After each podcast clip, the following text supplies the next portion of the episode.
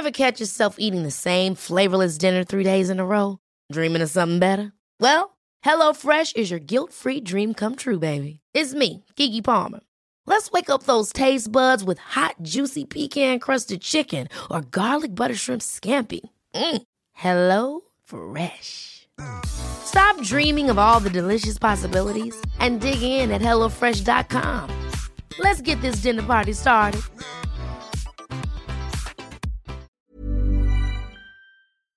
Heraldo Radio, la HCL se comparte, se ve y ahora también se escucha.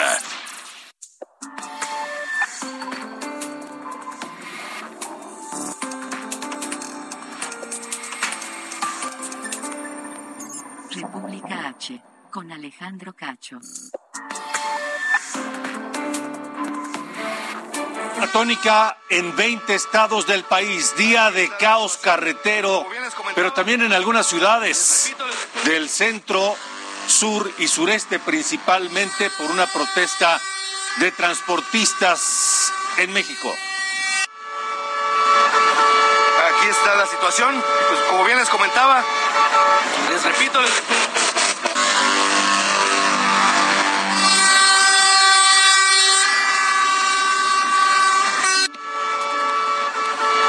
Aquí está la situación, pues como bien les comentaba, les repito, les...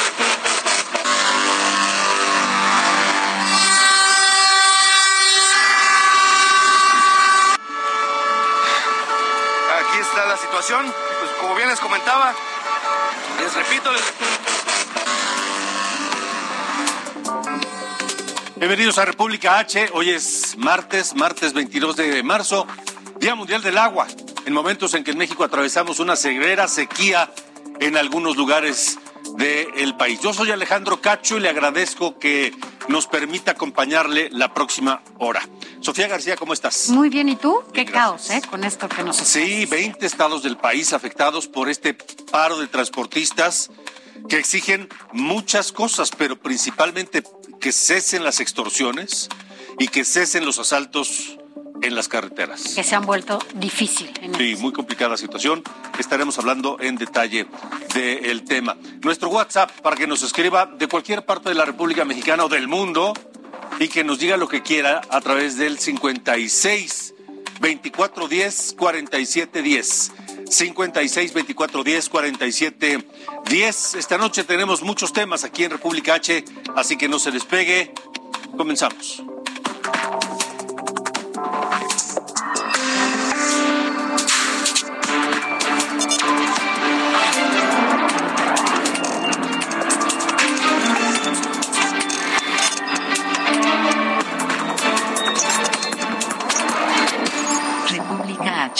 Con Alejandro Cacho. Bueno, le decía que el gremio del transporte llevó a cabo esta manifestación en 20 estados de la República Mexicana. Esta noche está con nosotros el señor Neri Santiago Nava. Él es delegado de Amotac en la Ciudad de México, esta eh, asociación de transportistas que ha organizado este paro coordinado en todo el país. Eh, precisamente o básicamente para qué, señor Santiago, buenas noches. ¿Qué tal, mi amigo? Buenas noches.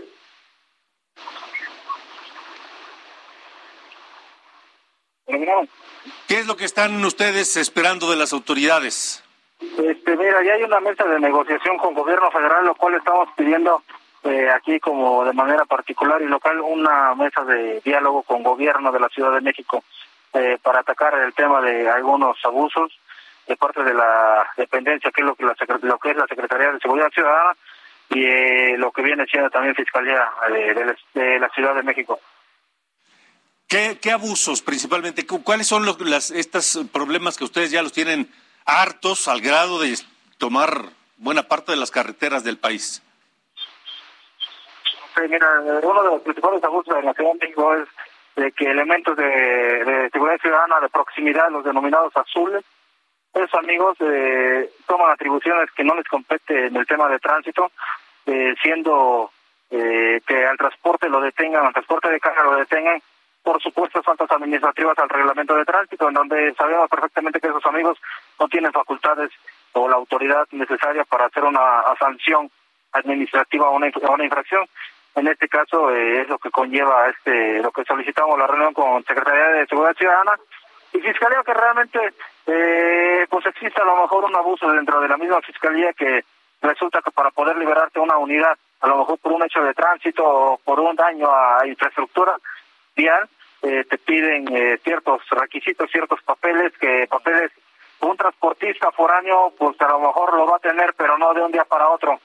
Ya que aquí recordemos que la Ciudad de México es una ciudad a la cual llega muchísimo transporte de distintas partes del país y es una ciudad eh, importante al tener este, las empresas y centrales de abastos más importantes del país para este el traslado de productos del cual eh, estos, esta manifestación de, de la Ciudad de México pues se da en contra de ese tipo de abusos porque pues el transporte de carga eh, ya todo el mundo lo ve con símbolo de pesos todo el mundo lo quiere extorsionar desde que el momento que sale desde su lugar de origen Hidalgo Puebla Tlaxcala Tijuana Mérida Monterrey eh, desde su lugar de origen viene repartiendo desafortunadamente por extorsiones con autoridades de Guardia Nacional este eh, aquí en el Estado de México y se vienen llegando a la Ciudad de México donde se encuentran este tipo de abusos.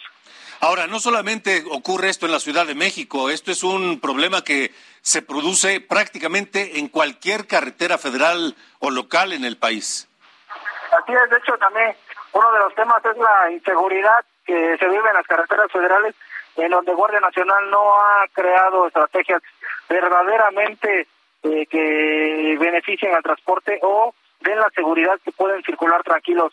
El arco norte, que es el libramiento norte de la Ciudad de México, es uno de los puntos en donde ha sido a lo mejor catalogado como puntos rojos también dentro de más carreteras, ya que ahí en esa zona pues, ha habido asaltos masivos a tanto a vehículos, eh, donde los retenes de la de los del crimen organizado, pues hace retenes para detener todo el vehículo y todo el transporte de carga y robarle su mercancía, en donde muchas veces ya no se conforma también con el robo de mercancías o robo de unidades, ya muchas veces matan a los operadores, desafortunadamente. Ahora, ¿a cuántos operadores les han matado en estos asaltos? Hemos tenido eh, constatados eh, como Motac aproximadamente 60 operadores fallecidos a causa de la violencia en el país. ¿60 en todo el país en cuánto tiempo? ¿No? ¿En cuánto tiempo ha ocurrido esto, estas muertes de Esto 60? en lo que va a lo mejor de, se podría decir del medio año, del del mes de agosto, julio del año pasado para acá. O sea, en cosa de 6, 8 meses. Exactamente. 60 muertes, 60 choferes asesinados en 8 meses. Así es, eso únicamente de parte de contabilizados de Amotac. Obviamente hay otras organizaciones y cámaras que tienen también sus estadísticas y más aparte los que nunca son contados. Ajá. ¿Y qué les dicen las autoridades ante esto? ¿Qué les dice la Secretaría de Seguridad Pública? La- la- ¿Qué les dicen los estados que también tienen alguna responsabilidad en esto? Así es, este, mira, existe supuestamente el día de mañana la mesa de negociación, la mesa de diálogo, el cual este, vamos a esperar la respuesta. De hecho, va a estar nuestro líder nacional, Rafael Ortiz Pacheco, es nuestro presidente nacional y va a estar con la comitiva de, de Amotac a nivel nacional, el Comité Ejecutivo Nacional, para atender este tipo de temas. En dado caso de no haber una respuesta eh, favorable para todo el transporte, volveremos a convocar a la movilización. ¿Hasta dónde llegará esto si, si no se cumplen con sus peticiones? Volveremos igual a tomar las autopistas, las carreteras este, principales a las ciudades y en este caso nosotros como Ciudad de México, igual las entradas a la Ciudad de México. De acuerdo, pues Neri Santiago Nava, gracias por haber estado con nosotros. Estaremos muy atentos de lo que ocurre en esta mesa el día de mañana. Ok, muchas gracias. Hasta luego. excelente noche. Saludos al público. Buenas noches. Y esto fue lo que ocurrió en prácticamente todas las carreteras del país.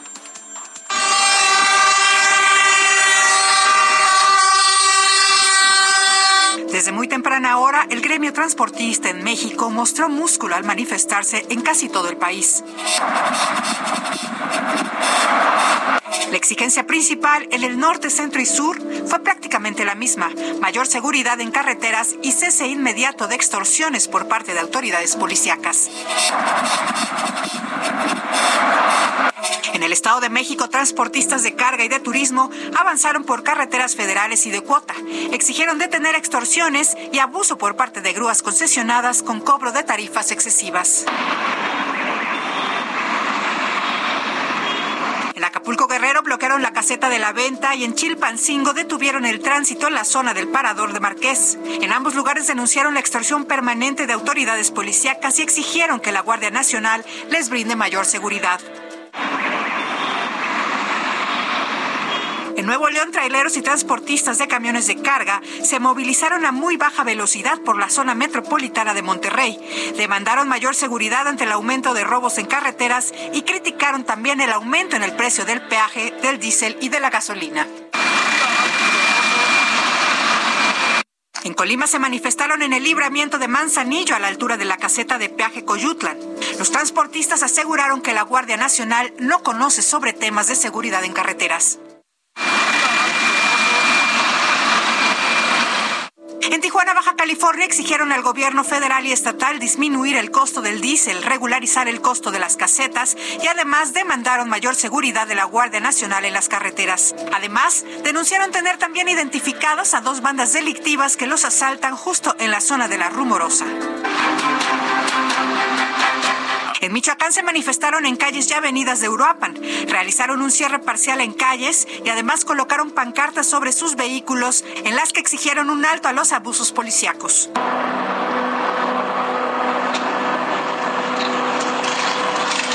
Tabasco se manifestaron de forma pacífica desde el municipio de Cárdenas hasta la capital de Villahermosa. En San Luis Potosí, un contingente de al menos 200 unidades denunció que las autoridades federales abandonaron a este importante sector en el país y destacaron que son cerca de 100 los robos diarios que sufre este sector a nivel nacional.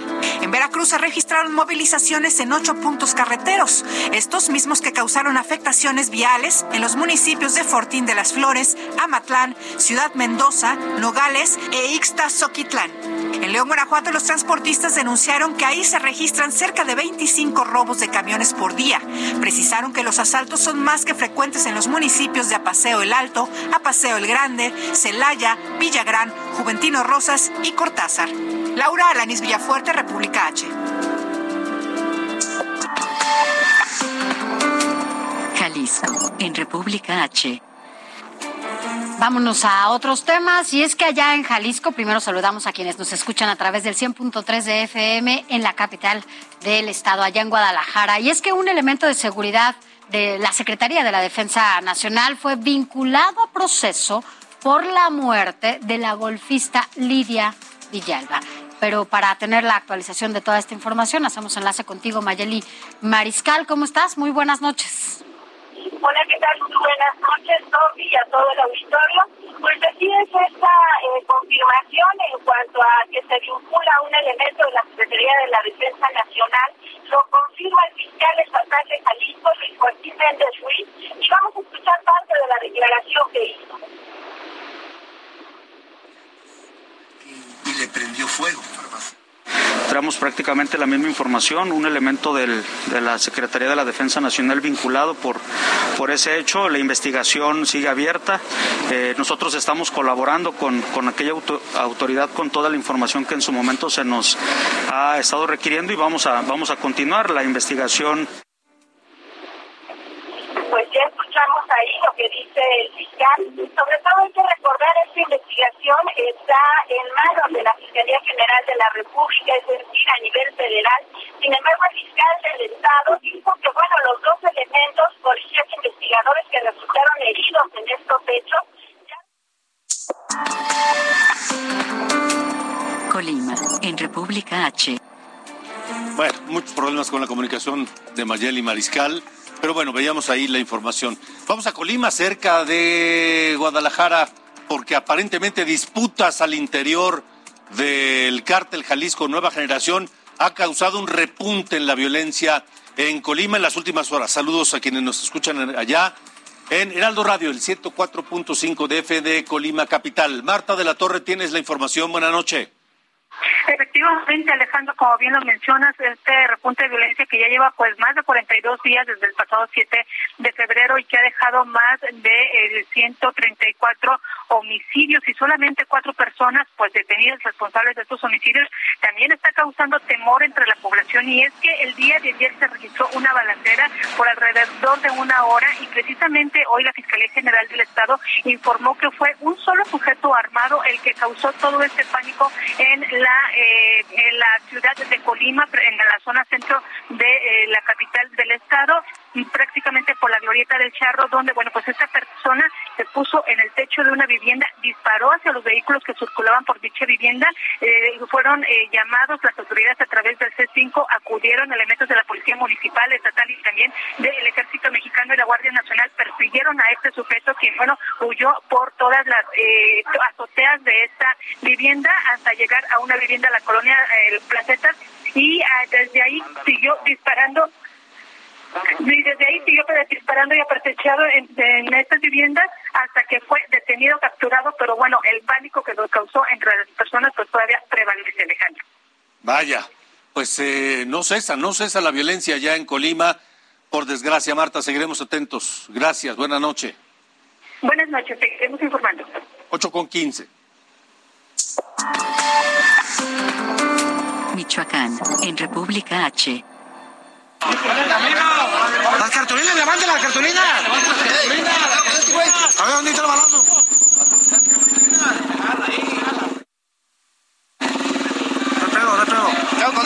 Estamos eh, escuchando como pobladores allá en la ciudad de Morelia, eh, pobladores de Los Reyes denunciaron haber sido agredidos por elementos de las fuerzas federales mientras se manifestaban.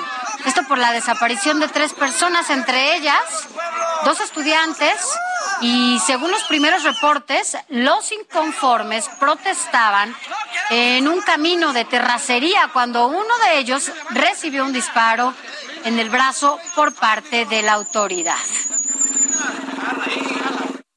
Y mientras tanto, la Fiscalía de Michoacán identificó a dos de los presuntos asesinos del periodista Armando Linares. Vamos contigo, Amanda Bautista, que tienes la información desde Morelia. Buenas noches.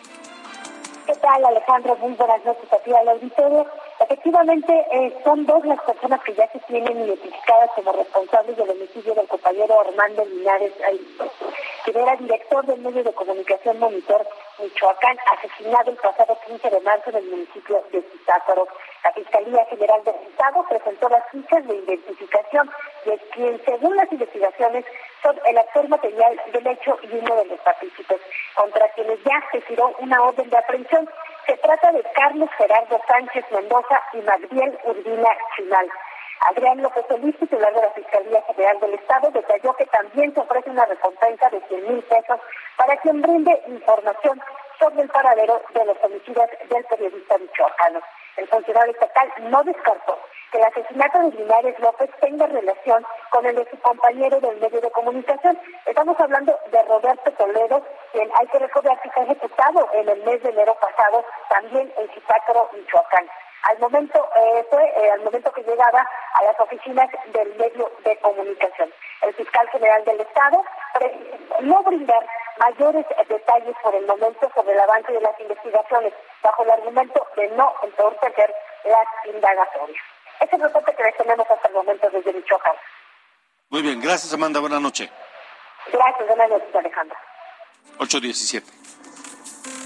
Vámonos con más temas de seguridad y saludamos primero también a quienes nos escuchan desde Tamaulipas, allá en Tampico, a través del 92.5 de FM, pero también del otro lado de la frontera, en Bronzeville, por el 93.5 de FM y también en McAllen, en el 91.7 de FM. Allá la Secretaría de la Defensa Nacional envió a Nuevo Laredo, Tamaulipas, alrededor de 250 militares de élite integrantes de las unidades de fuerzas especiales para reforzar sobre todo las labores de seguridad. Esto tras la detención de Juan Gerardo Treviño Chávez, alias el huevo, considerado este como el máximo capo dentro del cártel del noreste.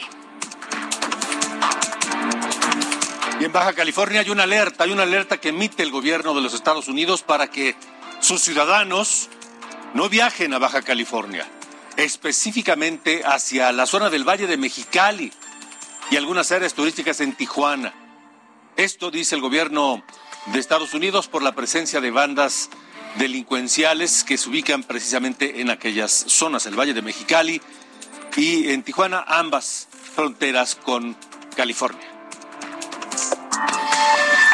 Esto es República H.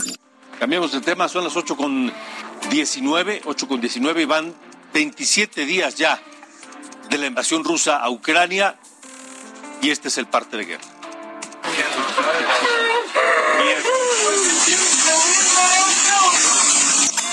Día 27 de la guerra en Ucrania y el secretario de Relaciones Exteriores de México, Marcelo Ebrard, informó que aún se encuentran en ese país alrededor de 60 mexicanos quienes padecen dificultad de movilidad debido al peligro de la guerra. Marcelo Ebrard dijo que por ahora es difícil pensar en una evacuación porque es más peligroso el cruzar zonas donde hay hostilidades, hay conflicto y hay inseguridad. El presidente de Ucrania, Volodymyr Zelensky, advirtió de las consecuencias para todo el mundo por la guerra desatada por Rusia y aseguró que la invasión a su país es la puerta de Vladimir Putin para entrar a toda Europa en su discurso que dijo ante el Parlamento de Italia. La embajada de Estados Unidos en Kiev acusó a las tropas del Kremlin de haber secuestrado a 2.389 niños en Donetsk y Lugansk, las autoproclamadas repúblicas populares del este de Ucrania, y haberlos obligado a ir a Rusia, según el Ministerio del Exterior de Ucrania. El secretario general de la ONU, Antonio Guterres, advirtió a Rusia que le va a ser imposible hacerse con el control de toda Ucrania y urgió a Moscú a detener los ataques y a negociar la paz. En declaraciones, Guterres destacó que hay progreso diplomático en varios asuntos claves del conflicto que deben ser motivo suficiente para que se declare ahora mismo un cese de hostilidades y se avance a una negociación seria. Antonio Vázquez, República H.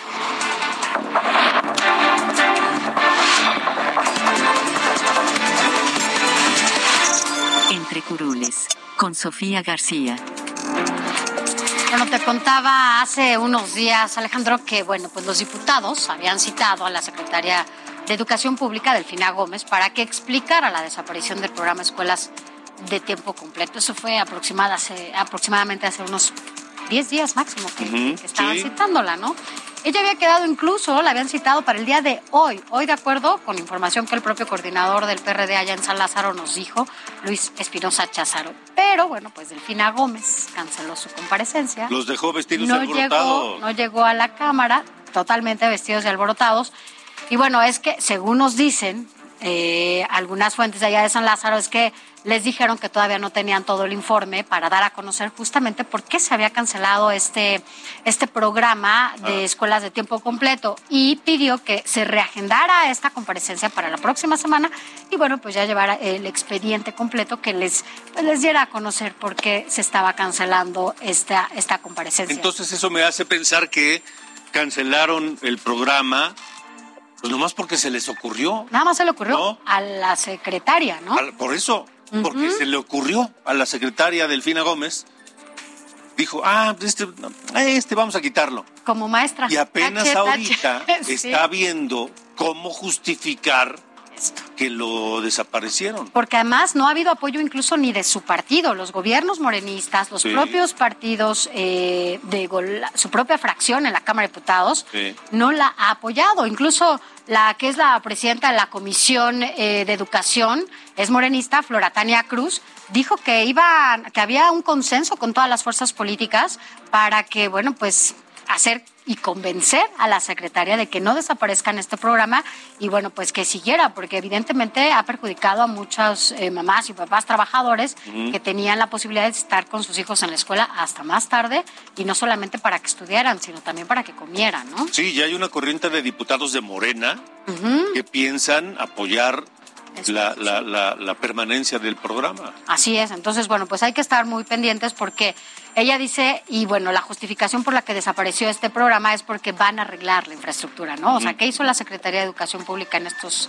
en este periodo que no hubo clases, Dos años ¿no? de pandemia años de con pandemia escuelas no vacías, nada. ¿por qué no se les ocurrió Así es. arreglar los Y hay programa, ya había un programa para que arreglaran la escuela, ¿no? Que te acuerdas, creo que le dan el dinero a los papás para que los papás estén ahí Sí. arreglando. Y bueno, pues parece que no hay muy buenas cuentas, incluso hay una auditoría ahí importante en donde están cuestionando el mal uso de recursos porque no, no hizo lo que tenía que hacer. Pero bueno, pues ya les diremos aquí qué pasa en esa comparecencia. Va a estar interesante, ¿eh? Va a estar interesante. Primero a ver si no se pospone de nuevo.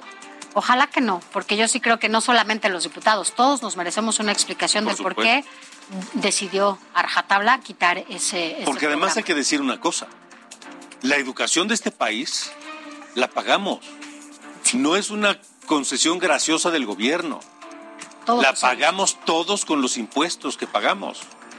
Todos los servicios los pagamos, ¿no? Porque pagamos nuestros impuestos, ¿no? Entonces, bueno. A ver qué dicen. A ver, qué dice Delfina Gómez, la secretaria de, de Educación, respecto a esto. Habrá que estar muy atentos. Así es, aquí les vamos a decir qué pasó. Muy bien, gracias, gracias Sofía. Vamos a ir a una pausa, pero al regresar, mientras todo el mundo está hablando del aeropuerto, Felipe Ángeles, que si las tlayudas, que si los vendedores ambulantes, que por cierto, ya hubo dos vuelos cancelados esta mañana ahí en el aeropuerto Felipe Ángeles, les voy a decir de qué se trata. Pero mientras todo el mundo habla de eso, ¿y qué hay de la carestía? Los precios van para arriba, para arriba y nadie hace nada. Volvemos. Regresamos. República H. Con Alejandro Cacho. República H. Con Alejandro Cacho. Heraldo Radio. La HCL se comparte, se ve y ahora también se escucha.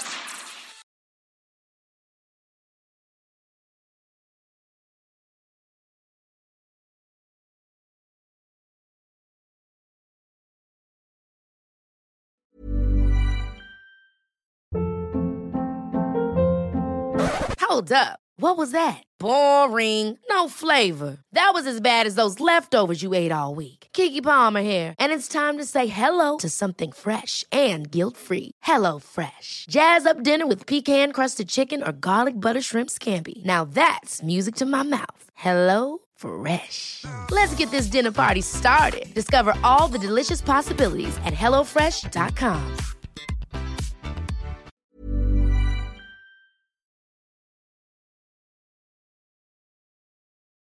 Heraldo Radio. La HCL se comparte, se ve y ahora también se escucha. Vamos, República H, con Alejandro Cacho. Nuevo León, en República H.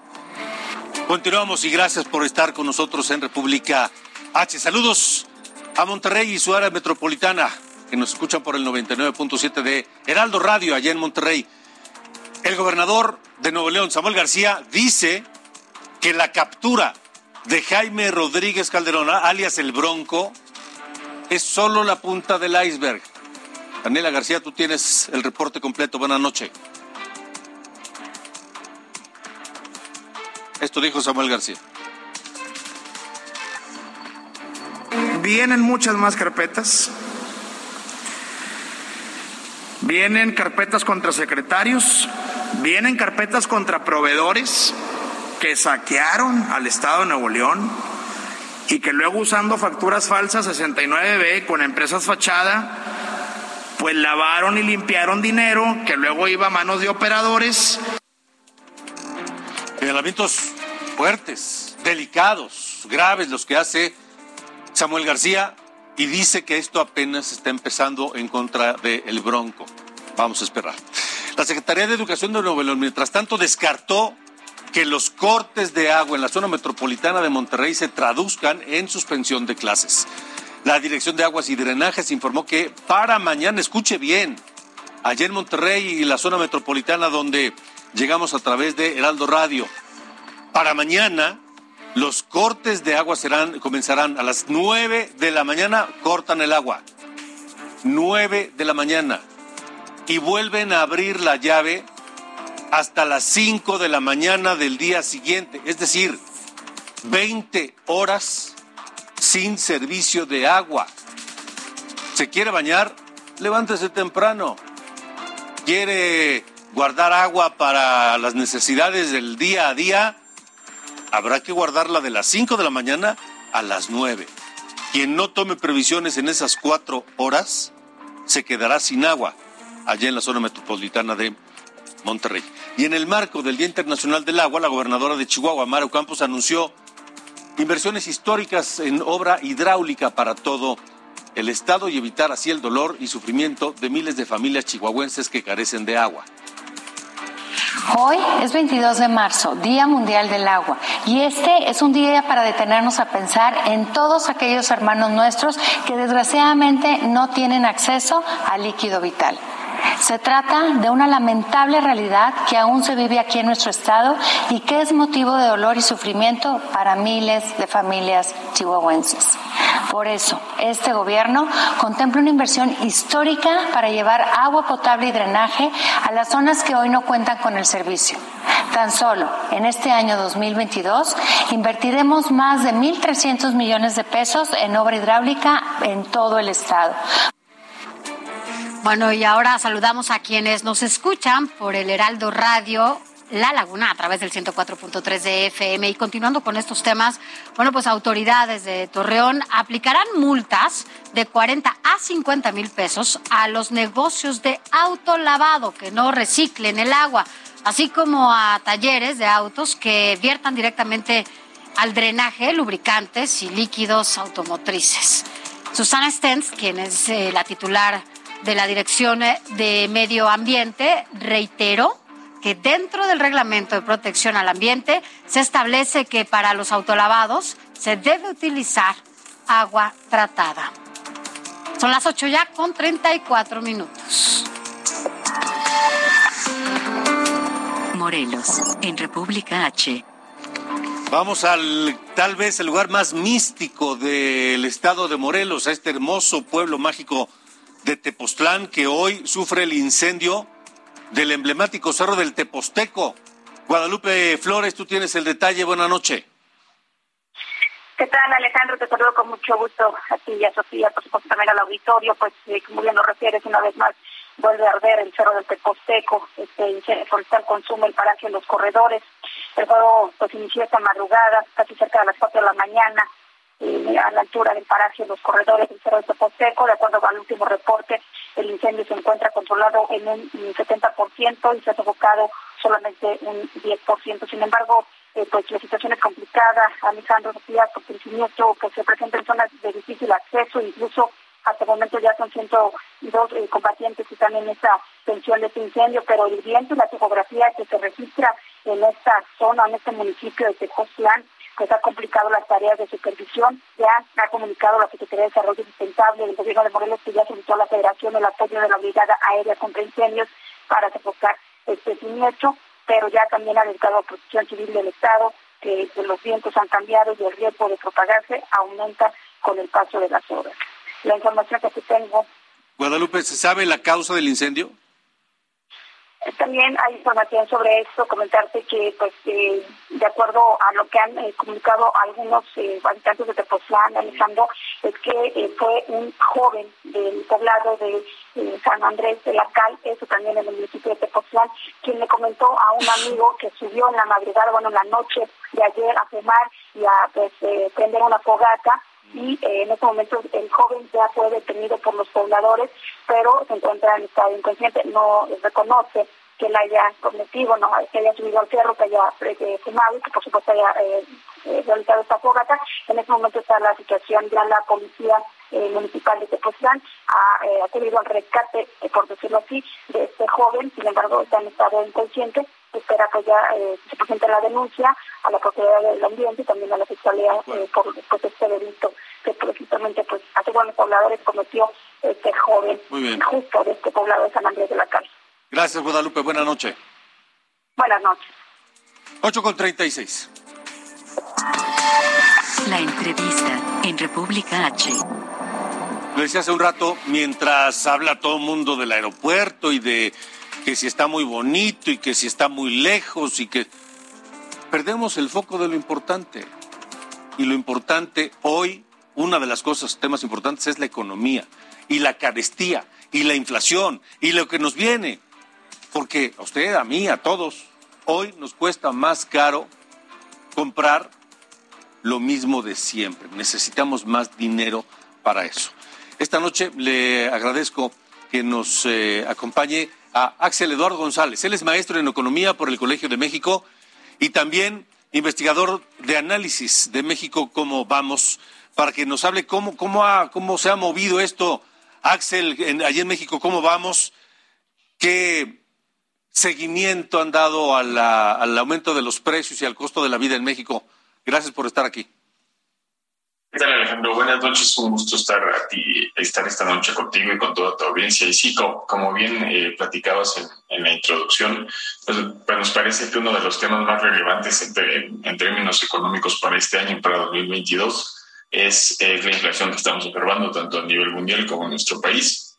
Este ya era uno de los retos más importantes eh, previo al conflicto que se está desarrollando en, en Rusia y Ucrania y ahora, digamos, con, con, este conflicto, con la guerra que se está llevando a cabo, pues este, este, este problema se exacerba por los incrementos en los precios de los energéticos, por la posición preponderante en, estos mercados en Rusia, en Europa y las implicaciones que tiene que, que se genere escasez en esos recursos en el, en el, en el resto de los mercados mundiales.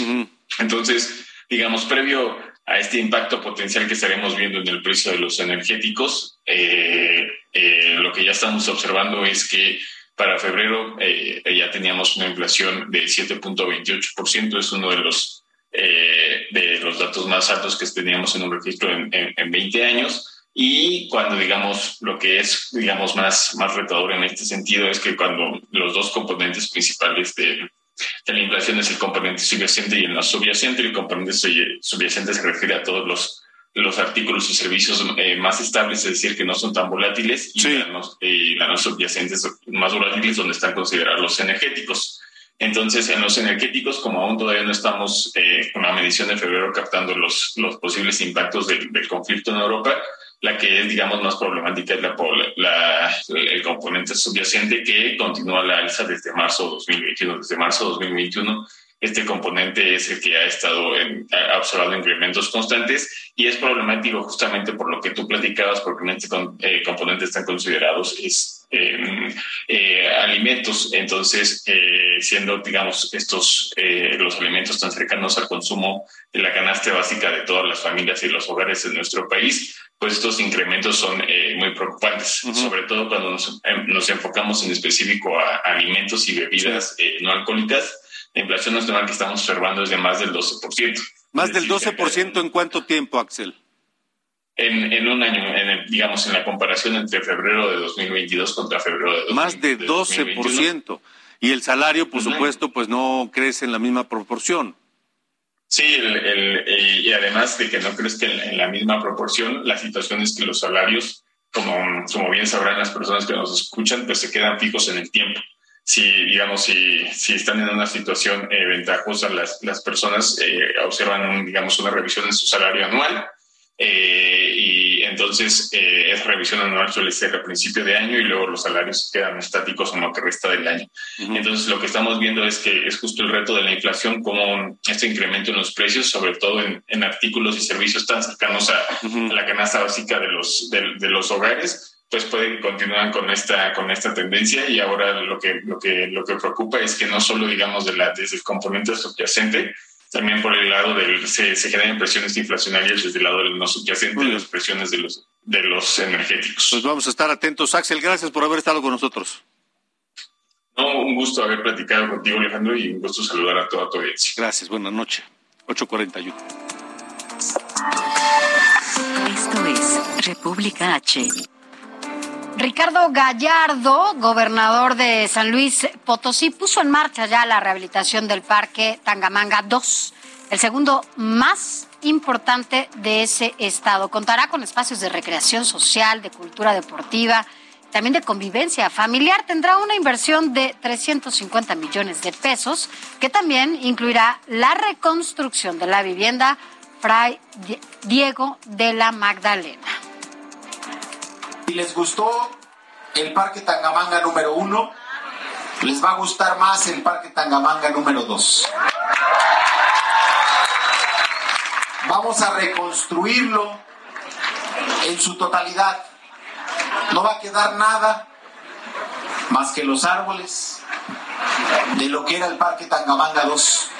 Las malditas herencias ahorita ahí las vamos a tumbar y empezaremos el nuevo San Luis Potosí que hemos construido todos.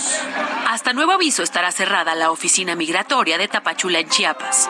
Se realizarán reparaciones a las instalaciones que resultaron dañadas luego de que migrantes irrumpieron en las oficinas. Las otras sedes del Estado operan con normalidad. Un accidente en la carretera de Los Mochis, Sinaloa, dejó un saldo de un muerto y cuatro lesionados. Se trataba de cinco miembros de la Guardia Nacional que viajaban en un auto. El conductor perdió el control y se salió del camino.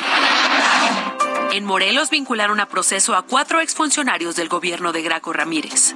Se trata de Jorge Michel Luna, quien era secretario de Hacienda, Armando Sanders, quien fungía como tesorero, Carlos Alberto Bermúdez, exdirector de presupuesto, y Jorge Sánchez Rodríguez, ex subsecretario de presupuesto.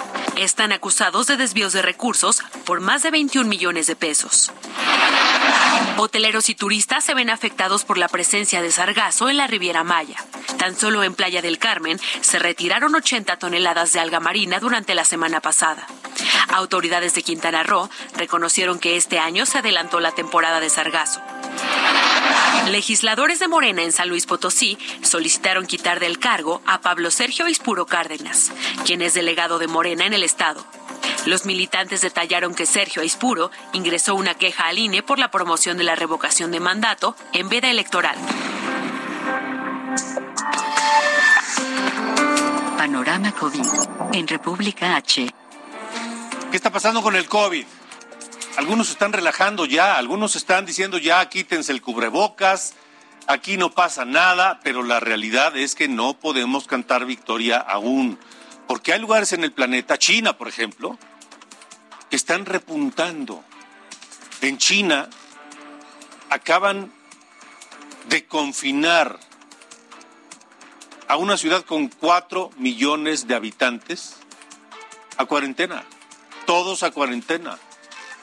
Shanghai, que es la ciudad más, eh, más poblada de China, que tiene 21 millones de habitantes, tiene un grave problema de nuevos contagios, particularmente de la variante Delta y de la variante Omicron y estas subvariantes que se están conociendo y de las cuales se habla que son sumamente contagiosas y no se descarta que todos, todos nos contagiemos de alguna de ellas.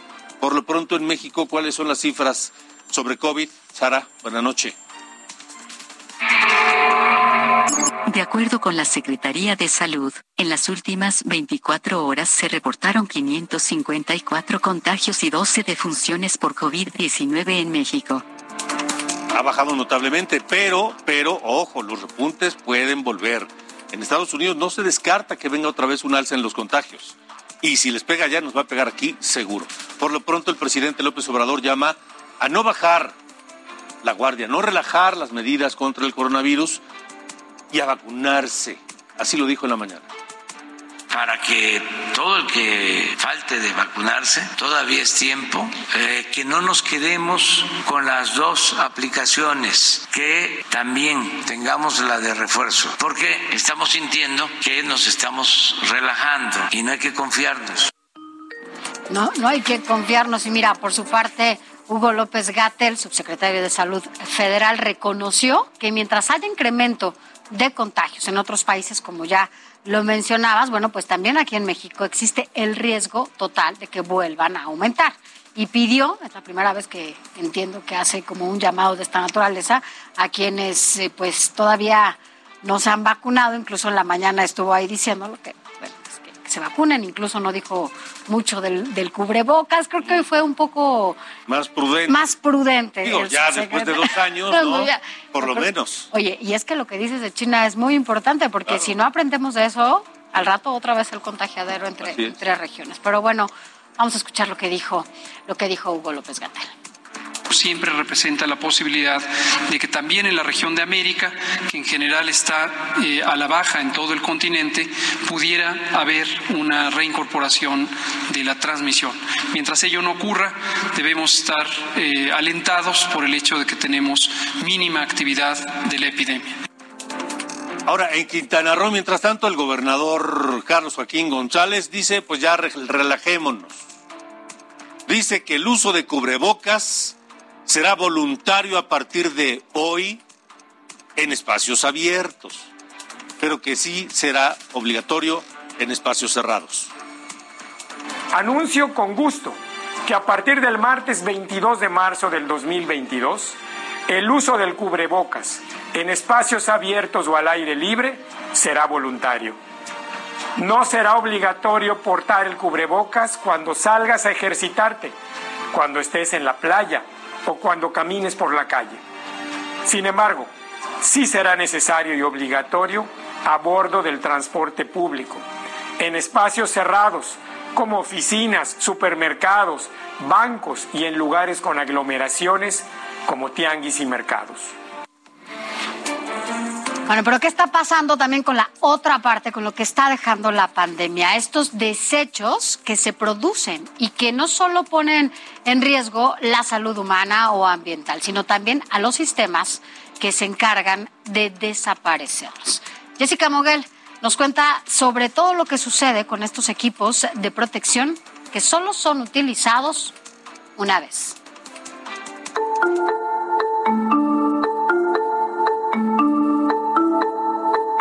Probablemente el cubrebocas que traes puesto hoy termine como este, lastimando a algún animal en los mares. En el mejor caso, al tirarlo a la basura, terminará acá, en un depósito sanitario o una estación de transferencia de residuos peligrosos o biológico infecciosos.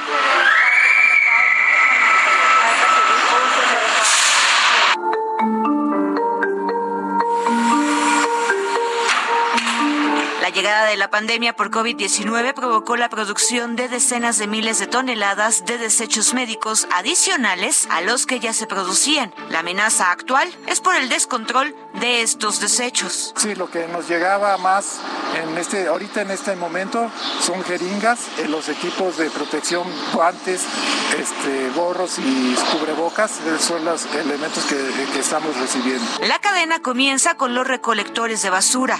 Ellos juntan los residuos que generan los pacientes con COVID-19 que se atendieron en casa y los trasladan a alguno de los 12 módulos temporales que se instalaron en las estaciones de transferencia que tiene el gobierno de la Ciudad de México. En una de las temporadas más críticas de la pandemia, es decir, en noviembre de 2020 se generaron 100 toneladas de residuos peligrosos.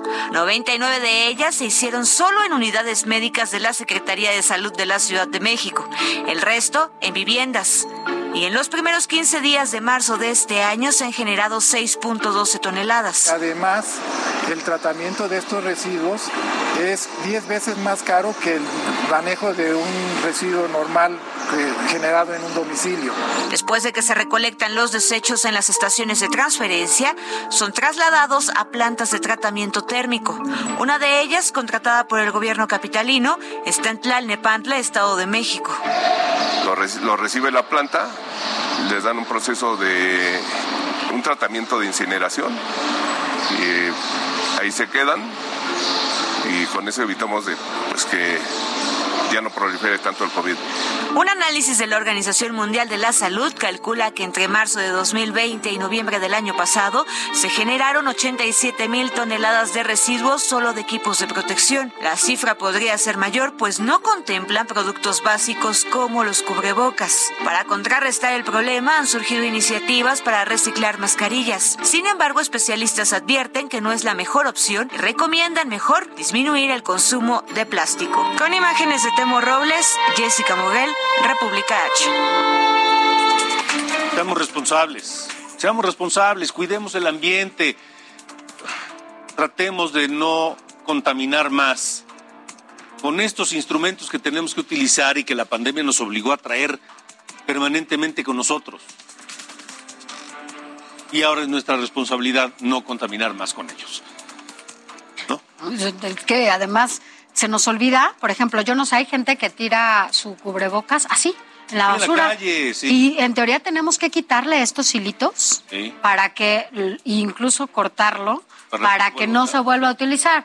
Pero no somos responsables, como dices, si no nos fijamos, ¿no? Y además, hay como ya hay tanto tipo de cubrebocas, que además ya ves que ahora, afortunadamente, nos dijeron que teníamos que usar este tipo de cubrebocas y que ya no los de tela. Sí. Entonces, bah, hay que ser responsables, como dices. Es lo que nos toca, ¿no? Sí, así es lo único que nos toca, pero bueno. Antes de irnos, vamos a la México Pachuca. ¿Cómo está el tráfico allá? Que es una de las carreteras más afectadas por el paro de hoy. Alan Rodríguez, buena noche.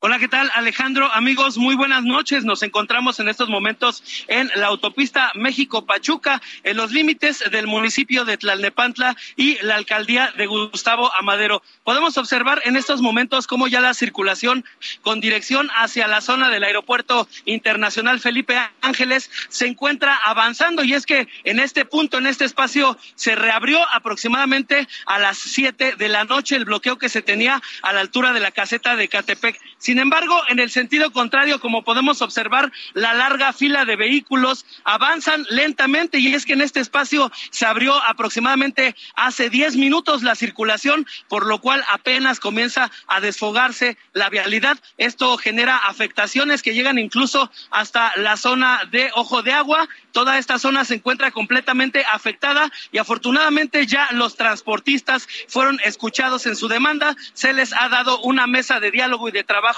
con autoridades de la Secretaría del Transporte y con esto está llegando a su fin esta movilización, este paro a las vías que comunican a otras entidades con la Ciudad de México. Y pues bueno, fueron más de 12 horas de estas afectaciones, lo cual tiene pues muy molestos algunos vecinos de la zona, gente que se transporta desde el Estado de México hacia la capital del país. Y pues bueno, quienes ya se ven beneficiados son quienes están saliendo de la capital con rumbo al Estado de México. Por lo pronto, Alejandro, es el reporte Alan, que dime una desde cosa. esta zona. Dices que la afectación en el sentido contrario llega hasta Ojo de Agua. ¿Cuántos kilómetros hay desde donde te encuentras hasta Ojo de Agua?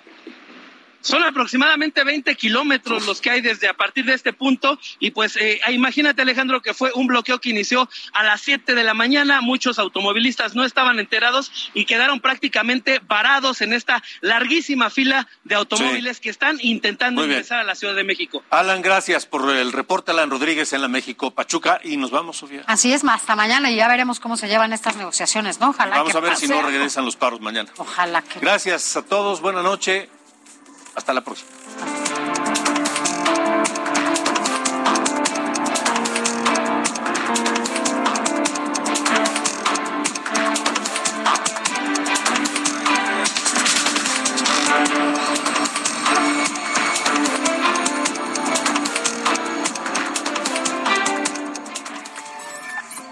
Esto fue República H con Alejandro Cacho. Heraldo Radio 98.5 FM, una estación de Heraldo Media Group, transmitiendo desde Avenida Insurgente Sur 1271, Torre Carrachi, con 100.000 watts de potencia radiada.